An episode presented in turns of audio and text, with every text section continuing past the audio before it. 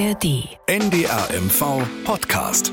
Dorf, Stadt, Kreis. Starke Geschichten aus dem Norden. Mit Annette Ewen. Was Naturwissenschaften angeht, bin ich einfach keine Leuchte, das muss ich äh, so selbstkritisch sagen. Und in der Schule habe ich, sobald es ging, Physik abgewählt. Und von Chemie hätte ich mich auch gerne getrennt. Äh, beides ging aber nicht. Ja, aber Chemie war irgendwie das kleinere Übel für mich. Und ich musste in den Vorbereitungen auf die Folge heute oft an den Unterricht denken, weil, wie so oft, auch in Mathe hört man das ja immer gerne bei Schulen, wozu brauche ich das denn alles? Und die Antwort, eine Podcast-Folge aufzeichnen, darauf wäre ich wirklich nicht gekommen, aber heute ist es soweit. Äh, mein Kollege Thomas Köhler aus dem Haf-Müritz-Studio in Neubrandenburg, der ist nämlich mit einem Thema um die Ecke gekommen und ich möchte nicht sagen, dass er mich davon überzeugen äh, musste, aber am Anfang dachte ich mir, oh, ich weiß nicht, ist das wirklich spannend? Und mittlerweile kann ich sagen, ja, ich finde es wirklich spannend.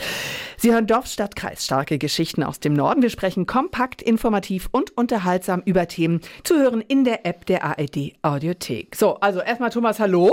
Hallo, Annette. Ähm, so, jetzt erklär mal bitte, was machen wir heute? Worüber sprechen wir heute? Also ich behaupte ganz einfach mal, es wird bald eine Zeit kommen, da wird Phosphor wertvoller als Gold sein.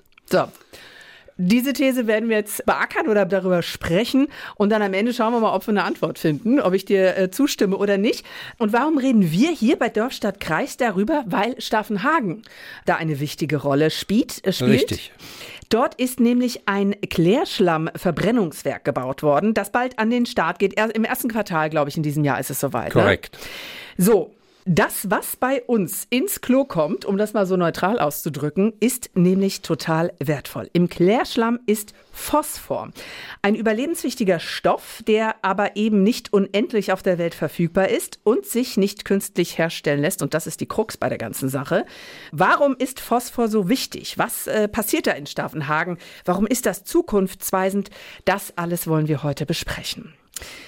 Thomas, jetzt müssen wir erstmal einen Schwenk machen in die Tiefen äh, meines äh, Chemieunterrichts. Erklär doch mal bitte, was ist Phosphor? Warum ist das so wichtig? Warum brauchen wir das? Ja, weil Phosphor ganz einfach in jeder bisher bekannten Lebensform vorkommt mhm. und dafür verantwortlich ist, die DNA zu bilden und die Zellwände.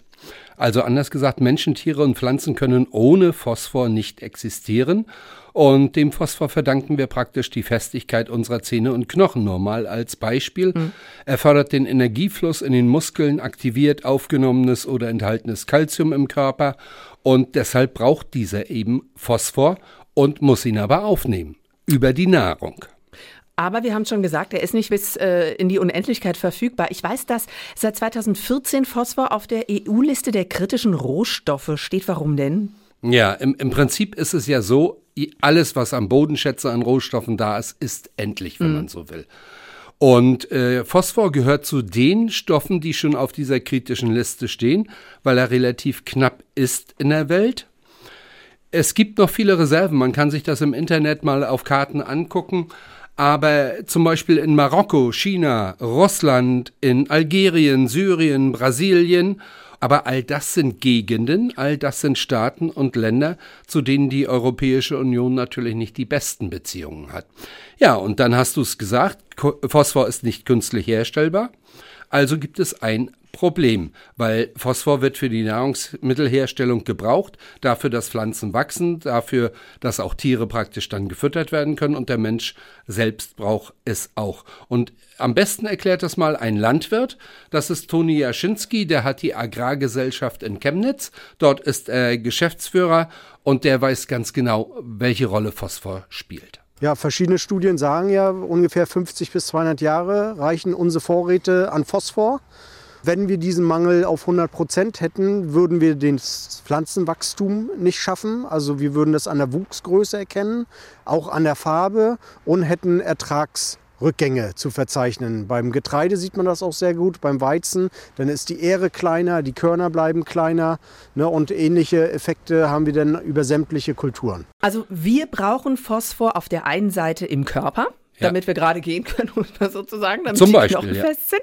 Die Pflanzen brauchen das aber auch, beziehungsweise die Landwirte, um zu düngen. Das ist korrekt, damit sie eine opti ein optimales Wachstum haben. Ja. So, und wenn das wegfiele, ähm, wäre der Ertrag weniger. Das, das ist, ist korrekt und der, äh, die Folge wäre praktisch nicht nur, wir haben dann weniger Phosphor oder keinen mehr, den wir aufnehmen können, sondern natürlich auch was? Die Preise steigen. Mhm, klar. Also Phosphor braucht der Körper und die Pflanzen. Ähm, das haben wir jetzt geklärt. Entscheidend sind aber die Phosphate, hast du mir gesagt, richtig? Das ist korrekt. Und um das erklären zu können, weil ich war eine ähnliche Leuchte in Chemie und Biologie wie du, um das mal an dieser Stelle zuzugeben. Hast du aber überwunden mittlerweile? Es geht, ja. Habe ich mir erlaubt, mal die KI, die künstliche Intelligenz, zu fragen, wie man diesen Unterschied erklären könnte zwischen Phosphor und Phosphat. Und die KI macht das so. Phosphor und Phosphat sind zwei chemische Verbindungen, die eng miteinander verbunden sind. Phosphor ist ein chemisches Element, das in vielen Lebensmitteln wie Milch, Fleisch, Fisch oder auch Hülsenfrüchten enthalten ist. Phosphat hingegen ist eine Verbindung aus Phosphor und Sauerstoff. Es ist einer der Elektrolyte im Körper und spielt eine wichtige Rolle bei der Energiegewinnung und dem Zelltransfer. Das, was wir also finden, ist in der Regel sind Phosphate, mhm. die dort auch lagern in Marokko, Russland und China. Und in diesen Phosphaten ist also Phosphor enthalten. Mit den Phosphaten wird gedüngt und so übernehmen wir den Phosphor aus den Pflanzen in unseren Körper. Und letztendlich brauchen, egal ob Mensch, Tier oder Pflanze, brauchen Phosphate, weil da Phosphor drin ist. Und jetzt braucht man Alternativen, weil die Phosphate werden knapp und sie werden immer teurer. Das kann ich an der Stelle vielleicht nochmal einflechten, als ich geboren wurde. Und bis heute sind die Preise für diese Phosphate auf über 2000 Prozent gestiegen. Ach du je. Ja, das heißt, äh, 1960 hat eine Tonne Phosphor 13 US-Dollar gekostet und 2022 hat eine Tonne 266 US-Dollar gekostet. Das nenne ich mal eine Wertsteigerung. Ja. Bisher hat man das ja so gemacht, dass ganz einfach Klärschlamm auf die Äcker ausgebracht wurde, weil sich in diesem Klärschlamm befinden sich auch Phosphatreste. Das, was Und, aus dem Klo irgendwie richtig. im Klärwerk landet. Hm? Und so konnte man also einen Teil dieser Düngemittel ersetzen, die irgendwann endlich sind, über diesen Klärschlamm. Aber nun sind wir an einem Punkt angelangt, dass, diese, dass dieser Klärschlamm nicht mehr auf die Äcker gebracht werden darf, weil da Dinge drin sind, die im Nahrungskreislauf für uns Menschen nichts zu suchen haben. Medikamentenrückstände und so weiter meinst du, ne? Ja, genau. Du hast ja selbst ein aktuelles Beispiel mhm. gehabt. Du hast ja einen Podcast gemacht. Ich glaube, das war die Folge 141. Da hast du ja sehr ausführlich gesprochen drüber mit Sina van Forst und Reiko Pinkert, wenn ich mich richtig erinnere. Genau, genau. Aber jetzt diese Drogenrückstände, äh, das war doch jetzt nicht der Grund. Also es geht wirklich um diese Medikamentenrückstände, ne? warum das äh, verboten wurde, weil damit äh, landet es ja wieder im Kreislauf, ne? Es ist, wenn man so will, es ist die Summe dieser Dinge, die sich in unserem Abwasser sammeln, mhm. die da aber nicht hingehören und schädlich sind für den Kreislauf. Und ich denke mal, besser als ich kann das jemand erklären, der damit täglich zu tun hat.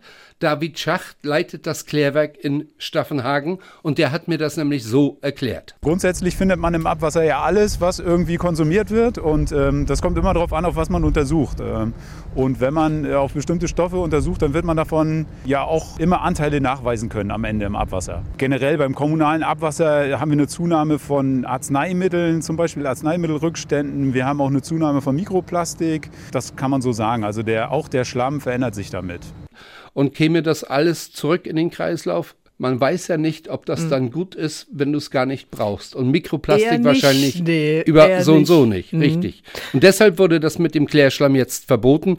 Er soll nicht mehr auf die Ecke ausgebracht werden. Heißt also, wenn jetzt der Klärschlamm nicht mehr auf die Felder aufge, äh, ausgebracht werden darf und einfach verbrannt wird, das ist Ressourcenverschwendung, weil der Phosphor damit verloren geht, richtig? Genau so ist es. Man würde also die Reste von diesem Phosphor oder von den Phosphaten, die sich in diesem Klärschlamm befinden, samt mit verbrennen. Mhm. Und das passiert ja gegenwärtig so, dass dieser Klärschlamm verbrannt wird mit allem möglichen anderen Zeugs. In Staffenhagen steht so eine Verbrennungsanlage. Dort wird Hausmüll verbrannt, dort wird Gewerbemüll verbrannt und gemeinsam mit dem Klärschlamm, zum Beispiel aus Staffenhagen und Neubrandenburg dort.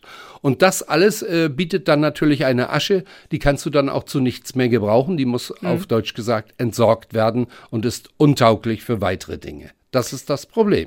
So, und damit sind wir jetzt bei der Innovation in Staffenhagen. Da steht nämlich nicht nur das Werk, wo alles verbrannt wird, ähm, sondern eine, jetzt muss ich auf den Zettel gucken, eine niegelnagelneue Klärschlamm-Monoverbrennungsanlage, die größte in Mecklenburg-Vorpommern. Das ist also ein Werk, wo nur besagter Klärschlamm verbrannt wird, ist schon fertig, läuft aber noch nicht so auf Hochtouren. Hatten wir gerade, ist im Probebetrieb, ne? Und wie läuft's? Der Probebetrieb läuft gut. Eine Investition von etwa Pi mal Daumen rund 60 Millionen Euro. Und das Werk soll jetzt im ersten Quartal in den Regelbetrieb überführt werden. So hat es mir jedenfalls der Geschäftsführer dieses Werks, Morten Holpert, erzählt. Ja, die Monoklärschlammverbrennungsanlage ist eine echte Alternative, um die Abwässer, die entsprechend aus einer Kläranlage wirklich kommen und die Schlemme, die entstehen, nicht mehr auf die Felder zu bringen. Und diese Asche kann eben dann abgereichert werden zu äh, Phosphordünger, den man entsprechend auf dem Feld einsetzen kann. Und schließt damit im Grunde genommen den Kreislauf, dass aus der Klärschlammasche das Phosphat wieder in die Nahrungskette zurückgeführt werden kann, aber eben ohne diese negativen Unterschiede, Medikamentenrückstände, ähm, Gestagene, Östrogene und Mikroplastik. Ja, und Morten Holbert hat uns erlaubt, dort auch fürs Fernsehen einmal zu drehen, bevor das ganze Werk dann in den hundertprozentigen Betrieb geht. Zu sehen im Nordmagazin nebenbei bemerkt? Korrekt. Und da hat mich eins besonders beeindruckt. Äh, für einen Laien wie mich äh, ist das wie ein Perpetuum mobile. So hieß das in der Schulzeit damals, Ja, irgendwo im Unterricht. mich. Bei euch auch, siehst Ja. du? Ja, also das ganze Werk arbeitet, ohne dass dort neue Energie zugeführt wird. Wenn das einmal in Betrieb ist, dann kommt da nur noch Klärschlamm rein, aber ansonsten äh, arbeitet es autark. Es brennt einmal und dann brennt der Klärschlamm durch. Es wird nur noch gefüttert mit diesem Klärschlamm und am Ende bleibt dann eins übrig. Der Klärschlamm ist für uns quasi ein Brennstoff. Er bringt zwar viel Wasser mit, aber diese 25% Trockensubstanz sind wie ein Brennstoff zu handeln. Die brennen auch völlig autonom, das heißt, sie bleiben in Bewegung, ohne zufeuern zu müssen. Und daraus kann man dann entsprechend die Asche generieren, die entsprechend dann übrig bleibt, plus entsprechend Wärme auskoppeln, die wir im Falle jetzt hier bei uns in Staffenhagen eben mit der Wärmeversorgung Staffenhagen für entsprechend die äh, Wärmeversorgung der Häuser einsetzen können. Ja, für Staffenhagen bedeutet das jetzt zum Beispiel auch, Sie brauchen kein Gas mehr zu verbrennen. Bisher werden die Wohnungen, die dort Fernwärme haben, mit Gas beheizt und die Geschäfte natürlich auch, die darf man ja immer nicht vergessen. Also kann man sogar sagen, unterm Strich ist das sogar ein Werk, das klimafreundlich ist. Man schlägt hier zwei Fliegen mit einer Klappe, man verbrennt den Klärschlamm einerseits und zum anderen beheizt man mit der Wärme, die da beim Verbrennen entsteht, auch noch die Wohnung. Also Staffenhagen gewinnt Wärme aus diesem Werk und was wichtiger ist, möchte ich nicht sagen, aber worüber wir eigentlich sprechen, ist, dass eben dieser Klärschlamm alleine verbrannt wird, damit der Phosphor nicht verloren geht. Das ist der Hintergrund, ne? Genau, das passiert auf diesem Wege in einer Monoklärschlammverbrennungsanlage, ein Pilotprojekt in Norddeutschland, könnte man sagen, oder so hat Holbert es bezeichnet. Ähm, Wir verbrennen ja 160.000 Tonnen Klärschlamm und daraus stehen, entstehen ungefähr ca. 15.000 Tonnen phosphathaltige Asche. Diese Asche wird in diesen Silos entsprechend gespeichert und dann ratierlich abgefahren mit normalen Silo-LKWs. Die ist dann trocken und die wird eben zu Spezialfirmen gefahren, die entsprechend wirklich dann diesen Phosphor herstellen und aufbereiten auf Basis der Klärschlammasche. Und damit wäre ein Kreislauf am Ende dann geschlossen, wenn aus dieser Asche also neuer Dünger entsteht. Da wird natürlich vieles dazugesetzt, Magnesium, Calcium, sodass aus etwa 15.000 Tonnen Asche werden dann 25.000 Tonnen Granulat, wenn das ganze System funktioniert. Aber es hat natürlich auch einen riesen Nachteil, der in der Öffentlichkeit sehr bekannt ist. Es ist eine unwahrscheinliche Transportlogistik vonnöten. Man braucht für so ein Werk, dass es wirtschaftlich ist, etwa die dreifache Menge dieser Asche aus Staffenhagen. Also 15.000 Tonnen mal drei. Das heißt, man braucht drei solche Monoklärschlammverbrennungsanlagen, wie sie in Staffenhagen stehen, die dann an einem Punkt wieder konzentriert werden müssen, so dass man aus dieser Asche ein Granulat herstellen kann, das letztendlich Dünger auf den Feldern ist. Also drei Werke wie in Staffenhagen würden ein Düngeherstellewerk bestücken. Und wo dieses Werk entstehen könnte, das ist noch unklar. Staffenhagen wäre eine Variante, Helmstedt wäre eine Variante, aber es wäre auch eine Variante, zum Beispiel Hamburg, wo so ein Werk für Norddeutschland entstehen könnte. Aber das heißt eben Transportlogistik. Und hinzu kommt ja, zuvor muss ja schon der ganze Klärschlamm erstmal nach Staffenhagen oder zu anderen Werken in Deutschland gefahren werden. Und wenn man dann weiß, dass drei Viertel des Klärschlamms nur Wasser sind, die müssen ja auch per Lkw dann transportiert mhm. werden. In der Regel erfolgt dieser Transport zumindest per Lkw. Und deshalb sprechen Kritiker auch von einem sogenannten Klärschlammtourismus. Ich ahne, aus welcher politischen Richtung diese, diese Begrifflichkeit kommt wahrscheinlich. Die Richtung ist äh, grün. Genau, genau.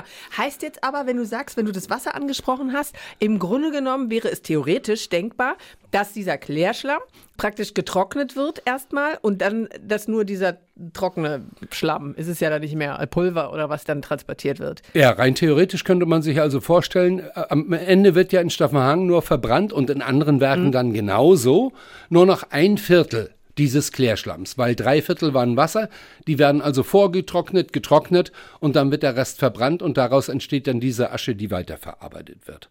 Und der Rest ist Wasser, das ist verdunstet und äh, das wäre also theoretisch, so habe ich mir das jedenfalls vorgestellt, eigentlich anders machbar. Man würde nur diesen getrockneten Teil des Klärschlamms in die Werke fahren und das Wasser eben nicht transportieren. Dann mhm. hätte man drei Viertel dieses, dieser Transportlogistik, die die Leute ja Klärschlammtourismus nennen, zum Teil äh, zumindest, äh, hätte man dann nicht mehr. Hast du das dem Herrn Schacht, war das, glaube ich, der das Klärwerk in Stafenhagen leitet, denn auch mal vorgeschlagen? Natürlich haben wir darüber gesprochen und er hat auch nicht gesagt, er würde das nicht machen wollen oder nicht können, mhm.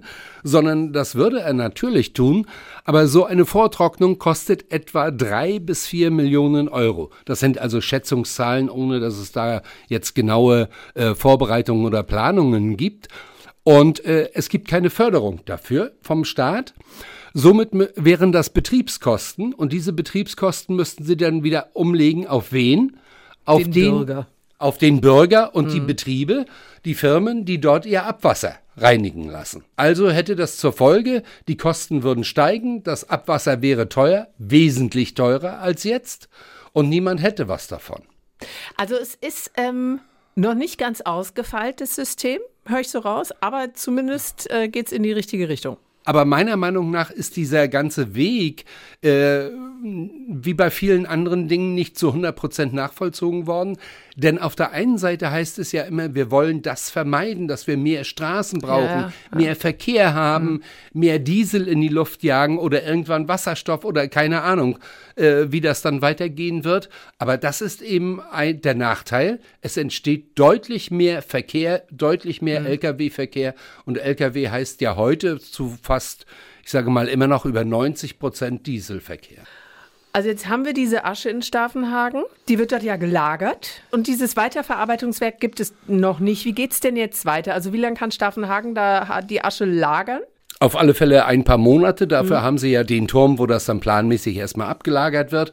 Und dann muss man sehen. Also wenn die dieses Jahr in Betrieb gehen, dann schätze ich mal, wird das ein paar Monate dauern bis dieser Turm erstmal mit Asche gefüllt sein wird. Und bis dahin muss es irgendwelche Zwischenlager oder Lösungen dann geben.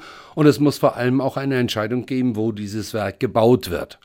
Wer das natürlich wann macht und wo, das ist noch nicht entschieden. Weil, soweit ich gehört habe, hängt das auch ein bisschen damit zusammen, wie wird das natürlich gefördert. Wenn man ja, sich klar. vorstellt, Staffenhagen hat 60 Millionen gekostet, dieses Monoklärschlammverbrennungswerk, aber das ist politisch so gewollt, um mhm. den Phosphor zurückzugewinnen. Und da hofft man natürlich auch auf Fördermittel und wartet jetzt natürlich auch auf den Gesetzgeber und die Gespräche. Eins mit Wirtschaftsminister Mayer hat zum Beispiel in Stavanger schon stattgefunden. Wer wird wann welche Förderung geben, sodass eine Planung für so ein Werk dann vielleicht in Staffenhagen, vielleicht aber auch ganz woanders irgendwann konkret wird in diesem Jahr. Sie werden es hören ähm, bei uns im NDR äh, auf äh, NDR 1 Radio MV, ndr.de-mv natürlich auch oder im Nordmagazin. So, also der komplette Kreislauf wäre. Die Städte im Umfeld von Staffenhagen schicken ihren Klärschlamm in die Monoverbrennungsanlage. Aus der entstandenen Asche wird Phosphordünger gemacht. So, und dieser letzte Baustein fehlt eben noch. Ähm, Sie haben es gerade gehört. Wann und wo ist noch unklar. Werden Sie natürlich hier erfahren. So, das habe ich jetzt mit meinem laienhaften Chemieverständnis sogar äh, verstanden. Perfekt. Eins Oder? hätte dein Lehrer gesagt. Ja. So, ähm, Thomas, eine Sache muss ich aber noch fragen. Wir reden hier die ganze Zeit so abstrakt über Klärschlamm. Ja. Es sind ja aber Fäkalien. Ja. Also Kaka und Pipi, wie meine Kinder sagen würden. Jetzt stelle ich mir vor, ähm, das stinkt das da nicht auch in dem Werk? Ja, das war auch so eine Frage, äh, die habe ich mir bei meinem ersten Besuch natürlich dort auch gestellt. Bist du mit Nasenklammer angereist? Nein, aber sehr vorsichtig habe ich mich an das Werk rangetastet. Ja. Was mir imponiert hat, muss ich sagen, äh, dort, wo sich der Klärschlamm befindet, also hm. dort, wo der LKW dann ihn ganz konkret ablädt und wo er gelagert wird.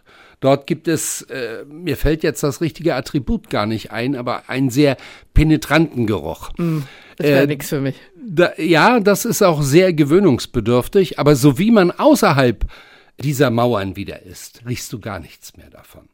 Also das war für mich erstaunlich. Das ist so gebaut worden, vermute ich. Ja, also die, die Mauern müssen so dick sein und die, die äh, Luftreinigung muss so exakt sein. Das, das war schon imposant. Mich hätte auch gereizt äh, zu sagen, Klärschlamm riecht wie. Ich habe das mal jetzt äh, Luisa Redemann überlassen. Das ist eine junge Frau, die hat dieses Werk gebaut und die habe ich gefragt, wie würden Sie das beschreiben? Wie riecht dieses Zeug? Diese Architektin, ne? Die ähm, Luisa Redemann. Hören wir mal rein. Ich kenne den Geruch aus einer Kläranlage, da riecht es zum Teil ähnlich. Ja, ist eine Mischung aus landwirtschaftlichen Abfällen, leichte Erde, Biomasse, auch vielleicht, wenn, man so ein, wenn so ein Teich gelegentlich auch mal umkippt, da riecht man das ja auch, wenn sehr viele Bakterien aktiv sind, so ein bisschen. Und sehr intensiv. Aber die Staffenhagener kriegen von dem Mischmasch nichts mit. Gar nichts. Schon wenn du vor der Tür stehst, äh, von dieser Klärschlammablage dort, da wo die LKWs den Klärschlamm ab, äh, abkippen, riechst du nichts mehr. Äh, schwer zu verstehen, weil das drinnen ist wirklich, äh, es stinkt, könnte man sagen. Das ist das Resümee. Also es stinkt da einfach. So kann man sagen, ja. Du bist ja richtig. Du hast mir gesagt im Vorfeld, es gibt äh, wenig Themen, äh, in die du dich so reingewühlt hast im vergangenen Jahr. Das ist korrekt. So intensiv habe ich mich lange nicht mehr mit einem Thema beschäftigt. Vielleicht, weil auch ich, genau wie du, Nachholbedarf hatte. so, also, der Mensch braucht Phosphor bzw. Phosphate, um zu überleben. Die sind aber auf der Erde nicht unendlich verfügbar und nicht künstlich herstellbar. Und in Staffenhagen steht ein Werk, mit dem Phosphor ja, erhalten werden soll. Damit kommen wir jetzt nochmal zur Anfangsthese. Dass Phosphor bald wertvoller als Gold ist, ich finde, jetzt nach ähm, dem, was ich erfahren habe, das ist durchaus vorstellbar. Ne? Gut, man kann Gold nicht essen. Phosphor macht auch nicht satt, aber wir brauchen es. Es ist nicht unendlich verfügbar, wie wir schon mehrfach gehört haben. So, und in Staffenhagen, wenn wir jetzt auf den Goldgedanken kommen, hat ja mehrere Einnahmequellen. Ne? Verkauft die Wärme. Korrekt. Und ähm, würde dann äh, Geld machen aus dem Verkauf der Asche beziehungsweise aus dem entstandenen Dünger. Ja, und kriegt natürlich auch den Klärschlamm bezahlt, der dort angeliefert wird.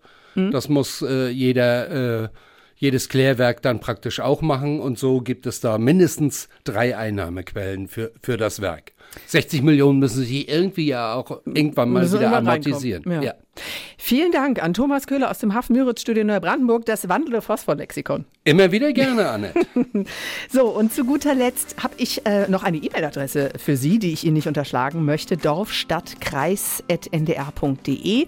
Wenn Sie da was loswerden wollen, Anregungen, Kritik, aber auch Themenvorschläge, dann können Sie das sehr gerne tun. Schreiben Sie uns einfach eine E-Mail.